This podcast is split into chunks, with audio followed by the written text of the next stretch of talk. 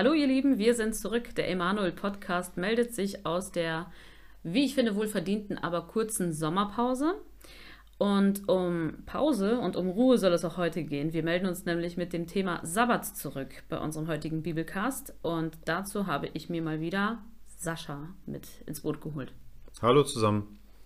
Genau, Sabbat, äh, dieses Wort beginnt einem immer, begegnet einem immer wieder und äh, in letzter Zeit auch immer öfter, wie ich finde.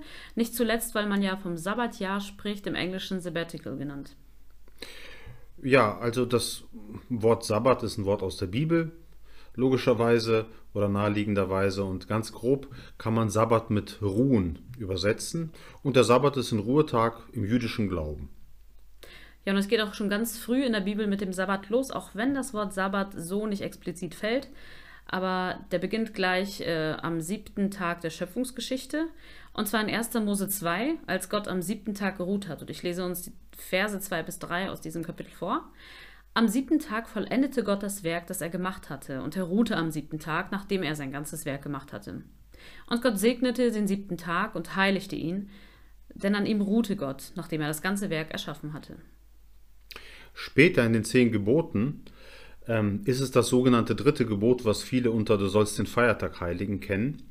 Da heißt es im Wortlaut in 2. Mose 20, die Verse 8 bis 11, Gedenke des Sabbats, halte ihn heilig. Sechs Tage darfst du schaffen und all deine Arbeit tun. Der siebte Tag ist ein Ruhetag, dem Herrn, deinem Gott geweiht. An ihm darfst du keine Arbeit tun, du und dein Sohn und deine Tochter, dein Sklave und deine Sklavin und dein Vieh und dein Fremder in deinen Toren. Denn in sechs Tagen hat der Herr Himmel, Erde und Meer gemacht und alles, was dazugehört. Am siebten Tag ruhte er. Darum hat der Herr den Sabbat gesegnet und ihn geheiligt. Das waren so zwei sehr zentrale Stellen für den Sabbat.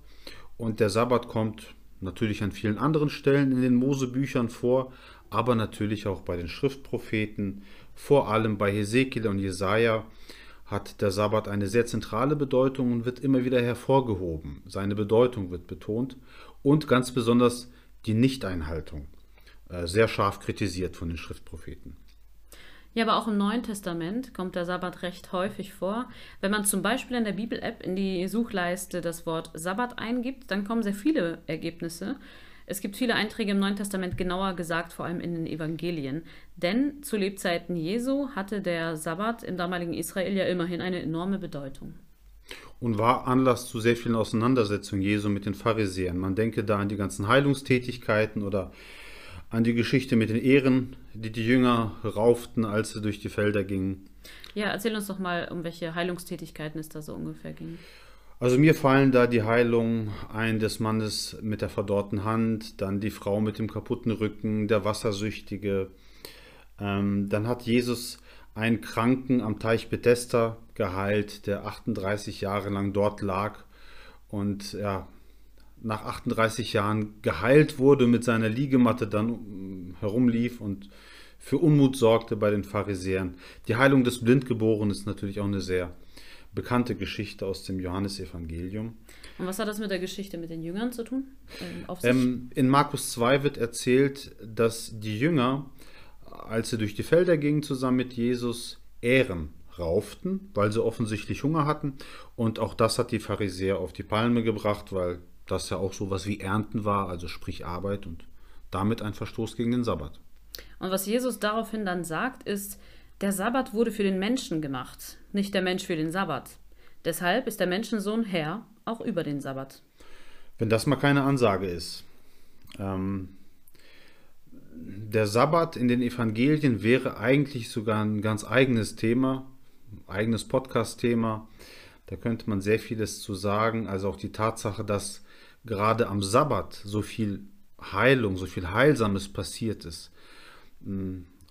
Man könnte da sehr viel, sehr viel machen, sehr viel interpretieren, auch heilsgeschichtlich gucken, was das so zu bedeuten hat, was das mit der Erlösung äh, zusammen, wie das mit der Erlösung zusammenhängt, die Jesus vollbracht hat. Aber wir widmen uns ja ganz grob dem Sabbat, deswegen behandeln wir das vielleicht bei einem anderen Mal. Genau. In den Evangelien erfährt man aber spannenderweise auch, wie die Menschen den Sabbat zur Zeit Jesu nämlich begangen haben. Man feierte Sabbat in den Häusern, man hat ein Festmahl veranstaltet, man hat Gäste bei sich gehabt. In der Synagoge wurde dann aus der Tora und den Propheten gelesen, die Texte wurden ausgelegt und es ging eben auch ganz viel darum, dass man diese Zeit eben zu Hause verbracht hat mit der Familie und sich nicht irgendwo anders herumtrieb. Also man erfährt tatsächlich aus den Evangelien sehr, sehr vieles aus dem geistlichen Leben der damaligen Juden. Ja, und auch, auch das des Alltags Jesu, das, was er so gemacht hat am Sabbat. Ja, aber auch heute wird ja der Sabbat von vielen, vielen gläubigen Jugend, Juden noch äh, eingehalten und gefeiert.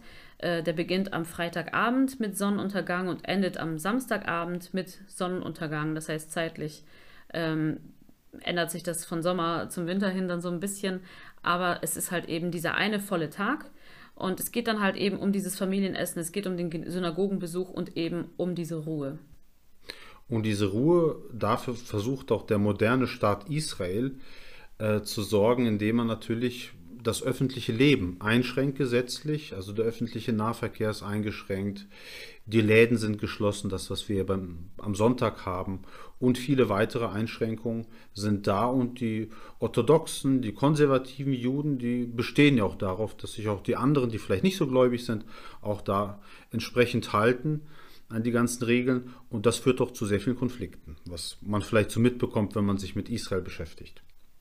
Ja, und auch bei den Christen gibt es eine Gemeinschaft, die statt des Sonntags den Samstag, also den Sabbat, äh, feiert und das ist die Gemeinschaft der siebenten Tags Adventisten. Und wenn man nicht gerade zu denen gehört, äh, stelle ich mir die Frage, warum sollte man sich als Christ denn mit den jüdischen Gepflogenheiten befassen? Weil wir Christen haben ja schließlich schon den Sonntag sozusagen. Es gibt einige Parallelen zwischen Sonntag und Sabbat natürlich, aber klar, der Sonntag ist nicht gleichzusetzen mit dem Sabbat. Der Sonntag hat für uns Christen eine noch eine komplett andere Bedeutung sozusagen. Ähm, aber da wolltest du ja was zu erzählen. Ja, genau. Der Sonntag hat für uns Christen ja noch die Bedeutung, dass es der Auferstehungstag Jesu ist, als der er gefeiert wird. In der russischen Sprache zum Beispiel bedeutet Sonntag ja auch Voskresenje und das bedeutet Auferstehung. Ja. Bei all den Parallelen, bei all den Unterschieden, ich denke, man kann an eine Sache äh, festhalten für sich, ganz vereinfacht, dass der Sabbat ein Geschenk Gottes an die Menschen ist. Genau, es geht nämlich darum, dass der Mensch sich erholt von seiner arbeitsreichen Woche. Es geht aber auch um Familie. Es geht auch um Gemeinschaft, also innerhalb der Familie, aber auch innerhalb der, der äh, Kirche oder der Glaubensgemeinschaft. Und Luther hat das dritte Gebot dann eng mit der Bedeutung des Wortes Gottes verknüpft. Und für ihn ist das Wort Gottes am Sonntag von zentraler Bedeutung. Ich denke, man darf auch nicht unterschätzen, dass für viele Menschen der Sonntag vielleicht auch der einzige Tag ist, an dem sie sich wirklich mit dem Wort Gottes beschäftigen, an dem sie das hören. Ähm, es gibt zwar die Möglichkeit, Bibel zu lesen, aber ich denke, dass das ist auf jeden Fall etwas, was ähm, auch einen hohen Stellenwert hat. Das Wort Gottes eben am Sabbat damals und auch für uns am Sonntag. Mir fällt noch eine Sache ein, und zwar auch die Tatsache, dass in Deutschland, einem nicht mehr so religiösen Land, der Sonntag auch rein weltlich eine große Bedeutung hat, weil sehr viele bestimmte Regeln gelten. Ja, zum Beispiel ähm, ist es ja so, dass obwohl man diese wirtschaftlichen Interessen hat und auch der Handel ja nicht unwichtig ist, äh, widersteht man dem Ganzen und diese Sonntagsruhe ist gesetzlich geschützt auch wenn es natürlich in den letzten Jahren immer mehr aufgeweicht wird, diese Regel. Ja. Aber im 139. Artikel des Grundgesetzes, da ist die Sonntagsruhe gesetzlich verankert. Und das finde ich gut. Das ist auf jeden Fall sehr, sehr begrüßenswert und äh, auch auf jeden Fall auch ein Gebetsanliegen, dass das auch so bleibt. Mhm. Ähm, weil es ist einfach großartig, einen ruhigen und einen friedlichen Sonntag zu haben. Und in dem Zusammenhang Erwähnenswert ist natürlich diese Grußformel, die da heißt Shabbat Shalom, was naheliegenderweise friedlicher Sabbat oder so bedeutet und womit sich die Juden an Sabbat eben begrüßen und sich einen friedlichen Festtag, Feiertag wünschen. Das finde ich schön. Ja, das Wort Shalom hat ja auch noch ganz, ganz viele andere Facetten ich glaube, das wäre nochmal ein eigenes Thema, mit dem man sich beschäftigen könnte. Ähm, Aber genau, so viel zum Sabbat. Und wir sind auch schon am Ende angelangt und hoffen, dass wir euch so ein bisschen anregen konnten, euch ein bisschen mehr mit dem Sabbat zu beschäftigen. Auch wenn es zu dem Thema Sabbat natürlich einiges zu sagen gäbe. Ähm, aber wir hoffen, dass wir es mit dem Podcast geschafft haben, euch dafür zu interessieren, dass ihr vielleicht auch beim Bibellesen mehr auf den Sabbat achtet und euch auch in der Bibel mehr damit beschäftigt, aber auch andere Bücher oder Quellen heranzieht, um euch über den Sabbat zu informieren. Und vielleicht überlegt ihr euch ja jetzt auch, welchen Stellenwert der Sonntag für euch hat. Also wie gestalte ich diesen Tag? Ist es ein echter Tag des Friedens? Ist es ein echter Tag der Ruhe? Oder ist es einfach nur so ein Tag, wo ich noch mehr von dem schaffe, was ich schon in den letzten sechs Tagen nicht mehr geschafft habe? Ähm, wie dem auch sei, falls wir gerade irgendwo zwischen Freitagabend und Samstagabend sind, wo ihr euch diesen Podcast anhört, wünschen wir Shabbat Shalom. Shabbat Shalom. Und an allen anderen Tagen wünschen wir euch einfach nur Gottes reichen Segen und hoffen, dass ihr beim nächsten Mal wieder dabei seid. Tschüss. Tschüss.